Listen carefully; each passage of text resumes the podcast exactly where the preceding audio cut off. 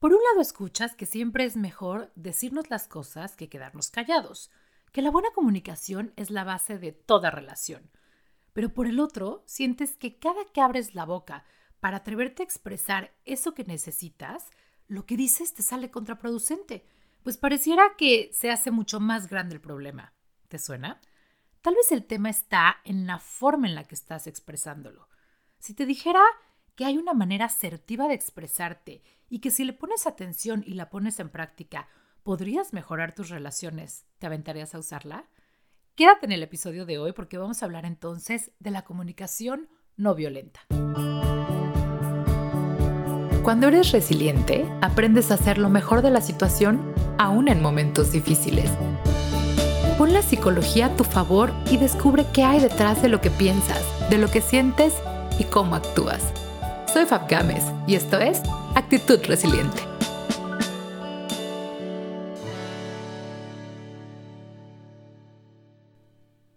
Hola resilientes, ¿cómo están? Bienvenidos al episodio 52 del podcast de Actitud Resiliente. El día de hoy vamos a hablar de precisamente la manera en la que hablamos, de la manera en la que comunicamos las cosas. Si me siguen en mis redes sociales y si han estado en contacto con el proyecto de actitud resiliente desde hace tiempo, saben que soy fan de los límites, que siempre pongo mucho énfasis en establecer límites, en tratar de hacerlo de una manera sana, porque creo que son la base de nuestra salud mental y que definitivamente el primer paso para poder establecer límites sanos y que eso nos permita tener mucho mejor relación con las personas a nuestro alrededor, sin importar el rol que jueguen en nuestra vida, pues es comunicarlos. Ahí está el tema, en la manera en la que los comunicamos. Si quieres saber más acerca de los límites, acuérdate que hay un episodio totalmente dedicado a esto para que aprendas cuál es su importancia, por qué debemos ponerlos, por qué son bastante buenos para nuestras relaciones interpersonales, pero el día de hoy vamos a hablar acerca de cómo nos comunicamos. Seguramente te has topado situaciones en la vida en la que sientes que no puedes expresarte, que ya todo lo que digas se toma mal, y entonces eso te genera una sensación de poca libertad, porque la verdad es que como seres humanos necesitamos expresarnos y siempre, desde que nacemos, estamos constantemente en esta necesidad de expresar lo que somos, lo que sentimos, lo que pensamos. Pero hay ciertas experiencias que nos pueden dejar la idea o estas creencias que el expresarnos está mal, que cuando nos atrevemos a expresar lo que sentimos o lo que queremos, lastimamos a otros. Y entonces esto nos empieza a generar hábitos como quedarnos callados, como guardarnos las cosas, como arrepentirnos, como generar culpa y como mejor tratar de evitar comunicarnos. Pero la verdad es que esa no es la solución. Al contrario, entre más abiertos seamos con nuestra comunicación, más fácil va a ser que mantengamos buenas relaciones, más fácil va a ser que obtengamos lo que queremos, porque no hay nada mejor y más satisfactorio en esta vida que tener claridad y que ser claros con los demás. El problema está a lo mejor en la manera en la que estás comunicando las cosas, ¿no? ¿Por qué? Porque si esa manera de comunicar las cosas se vuelve violenta, por ejemplo, hemos dicho muchas veces que la violencia siempre empieza en casa y a veces sin darnos cuenta. Y una de las maneras más violentas en las que solemos operar de manera inconsciente los seres humanos es precisamente en nuestra comunicación, en la manera en la que nos expresamos.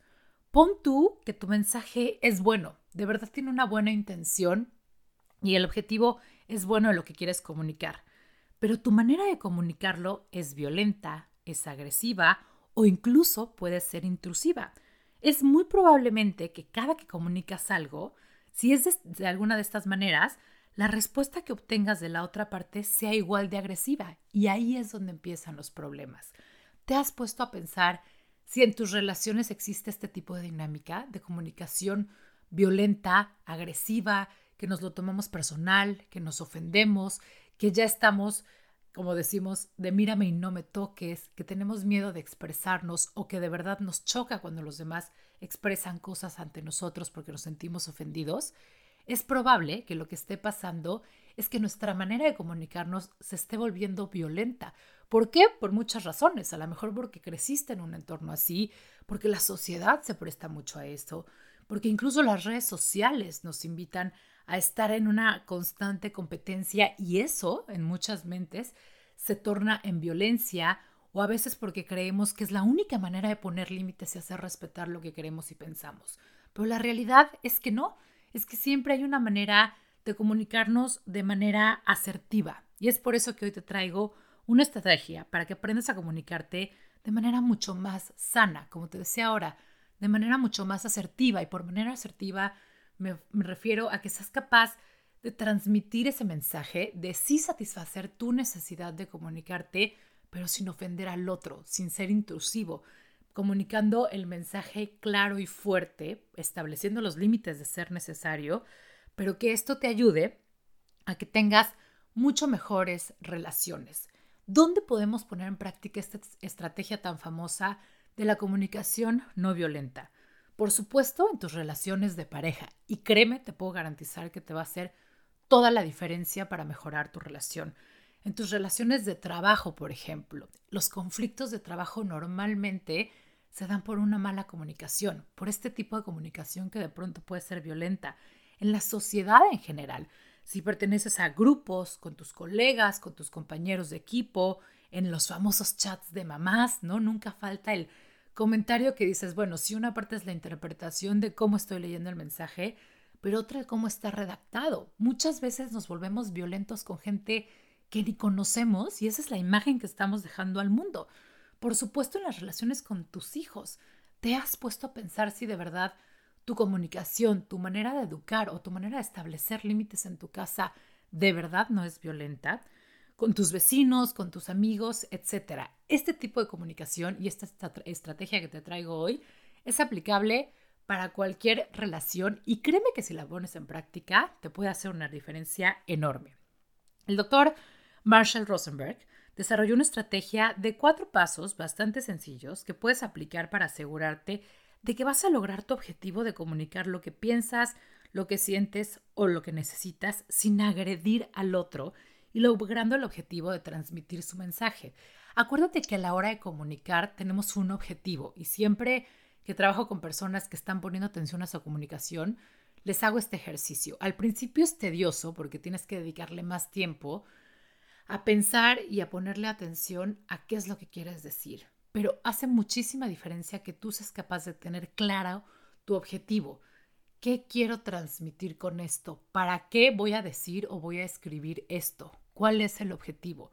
Una vez que tienes claro el objetivo, es mucho más fácil comunicarlo y comunicarlo de una manera no violenta por medio de estos cuatro pasos que te voy a platicar.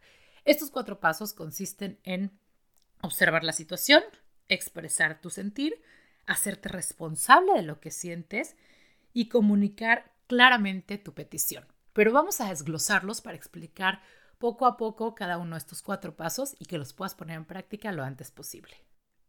Para poder expresar cada uno de estos pasos, te voy a poner un ejemplo de una situación que puede ser muy sencilla. Imagínate que tenías una reunión o habías quedado de verte con algún amigo y de pronto te cancela. Es una situación cotidiana, es una situación común que nos puede pasar a cualquiera en cualquier ámbito de nuestra vida. Pero ¿qué pasa cuando te cancelan?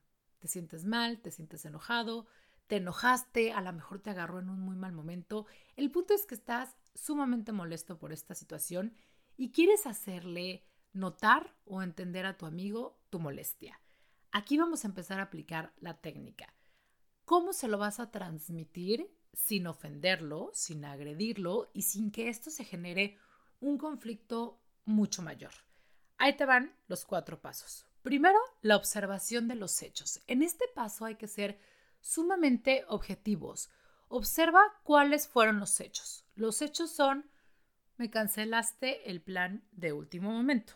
En este paso, la idea es plantear la situación que está generando todo sin juicios, sin juzgarla, solo describiendo la situación. Incluso escribirla te puede ayudar mucho a asegurarte que no hay juicio de por medio. Escribe la situación así. Primer paso, escribir cuál es la situación que está desencadenando que yo me quiera comunicar. Ayer me cancelaste el, el plan, ¿no? Hay que ser objetivos. Entonces, lo ponemos. Ayer habíamos quedado de vernos y me cancelaste el plan de último momento por tercera vez este mes. Ese es el hecho, así, sin juicio. Ayer habíamos quedado de vernos y me cancelaste el plan por tercera vez este mes. Punto. Si te fijas, no hay juicio, solo la descripción de la situación desencadenante. Ese es el primer paso. Describimos u observamos los hechos. El segundo paso es expresar mi sentir. Ahora sí, es momento de hablar desde ti.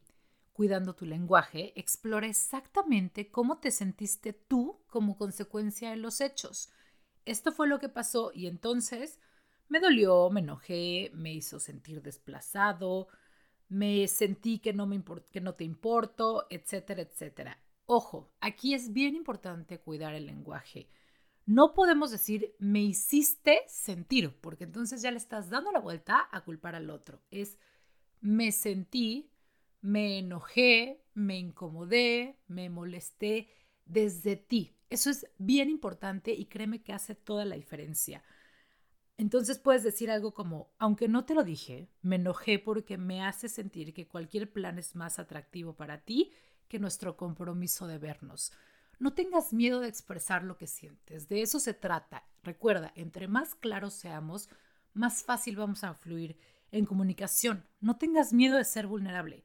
Entre más transparente seas, más claro será tu mensaje y mayor es la probabilidad de que esto se resuelva, de que dejemos de prestarnos a malentendidos. Entonces, primer paso, observamos los hechos, los planteamos así sin juicio, tal como fue. Segundo paso, con base en los hechos, planteamos y expresamos nuestro sentir desde nosotros. El tercer paso es precisamente hacernos responsables de lo que siento y expresar nuestras necesidades. En este paso te sirve como guía contestar ¿para qué estoy diciendo esto? ¿Para qué es necesario que yo exprese este sentir?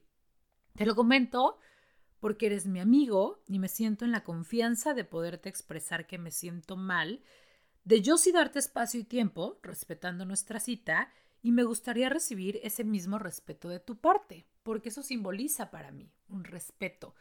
¿Te das cuenta cómo vamos formando el mensaje sin agredir al otro? sin estar echando culpas y haciéndonos responsables de nosotros mismos, empieza a cambiar muchísimo las relaciones cuando somos capaces de transmitir las cosas desde nosotros, tal y como son y sin miedo a lo que pueda pasar. Recuerda que aquí el objetivo es, estoy transmitiendo mi sentir. Entonces vuelvo a recapitular. Primero observé los hechos y ya los redacté. Segundo, expresé mi sentir. Y en este, y en este tercer paso lo que estoy haciendo es hacerme responsable de lo que siento y entonces le sumo, expreso mis necesidades. ¿Para qué te lo estoy diciendo? Porque no se vale como, ah, pues ayer me dejaste plantado y me enojé.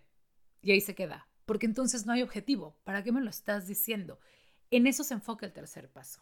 Estoy expresando mis necesidades. Y eso nos lleva de la mano al cuarto paso, que es, voy a hacer una petición clara. Ya te expliqué lo que pasó, ya te expliqué cómo me sentí, ya me hice responsable de esas emociones y esos sentimientos. Ahora voy a tratar de ser muy claro con lo que quiero que cambie. Voy a hacer una petición clara para que no haya espacio a malos entendidos o dudas. Pongo muy claro lo que estoy esperando que cambie o pase al estarte expresando esto. Entonces tu mensaje puede ser algo así como, me gustaría que la próxima vez que quedemos en vernos cumplamos con lo que quedamos. O de ser necesario, porque bueno, todo puede pasar, lo hablemos con anticipación para cancelar.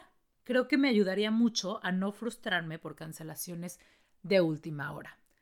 ¿Ya te diste cuenta cómo el mensaje es cero agresivo? ¿Cómo estamos transformando la comunicación violenta en una comunicación productiva, en algo que nos suma, en algo que no nos resta?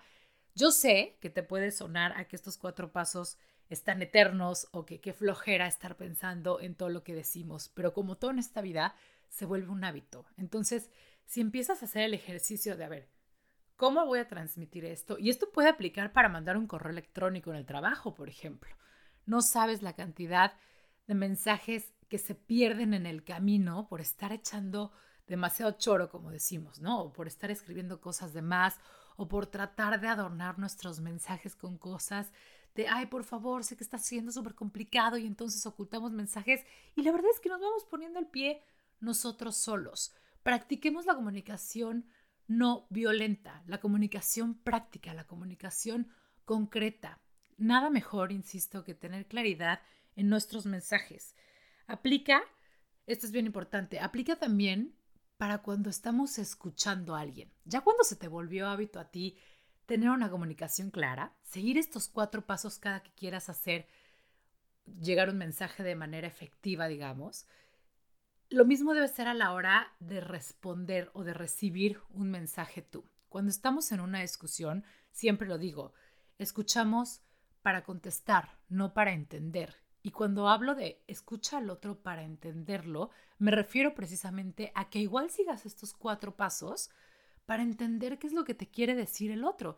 Incluso se vale que cuando tú estás receptivo y escuchando el mensaje del otro, le preguntes, oye, a ver, nada más para quedar claros, ¿Cuáles fueron los hechos, no? Bajo estos cuatro pasos, ¿cuáles fueron los hechos? ¿Cuál fue tu sentir? ¿Cómo te estás haciendo responsable de lo que sientes? ¿Y qué petición tienes para mí para que cambie? Yo sé que suena a demasiado formal o que nos puede dar flojera tener este tipo de ejercicios con la gente, pero de verdad no sabes cómo cambia relaciones la claridad, el atrevernos a expresar lo que sentimos, porque tenemos todo el derecho de hacerlo, de expresar nuestras necesidades, de poner nuestros límites, pero si lo vamos a hacer, hagámoslo de una forma que de verdad nos garantice que algo vaya a cambiar. No solo por sacar nuestro cólera o por sacar nuestro enojo o por expresar que me lastimaste. No, no, nadie te lastimó. Te lastimó la situación, te sentiste lastimado, sí, pero, pero no es algo que los demás te hagan, porque entonces ahí corremos el riesgo de caer en el papel de víctimas. Hay todo un libro dedicado a esta técnica, traté de resumírtela lo más posible, pero sí creo que puede ser muy efectiva. Tener una comunicación asertiva es la base de toda buena relación y la verdad es que es mucho más sencillo lo que crees porque se te empieza a volver hábito hacer las cosas así, ¿no? O sea, ya de pronto inconscientemente empiezas a decir, a ver, ¿qué fue lo que pasó? ¿Qué fue lo que yo sentí o qué emoción tuve? ¿Cómo me estoy haciendo responsable de esto y qué es lo que quiero que cambie? Lo empiezas a hacer en automático y además tus relaciones se empiezan a basar en este tipo de comunicación y los demás también empiezan a entrar en esta dinámica de comunicación no violenta. Como te lo decía al principio, como te lo he mencionado en muchos episodios anteriores, la violencia siempre empieza en casa, empieza con nosotros. Y como seres humanos, desgraciadamente ya nos acostumbramos tanto a la violencia que a veces la normalizamos. A veces es nuestro propio lenguaje el que lo está haciendo muy mal. Entonces, pon esto en práctica, Trata de hacerlo con tus hijos, con tu pareja, con tus familiares, con tus colegas, en fin, y date cuenta cómo tus relaciones empiezan a evolucionar mucho más hacia lo que quieres ser, hacia el tipo de relaciones que quieres mantener. Aquí te dejo esta técnica que espero que te funcione de maravilla. Acuérdate que seguimos en contacto. Cualquier cosa, mándame un mail a info resilientecom Nos vemos en Instagram en actitud-resiliente o en Facebook en actitud resiliente. Gracias por estar aquí. Gracias porque siempre andamos buscando más técnicas, más maneras de hacer siempre lo mejor de la situación. Nos escuchamos pronto.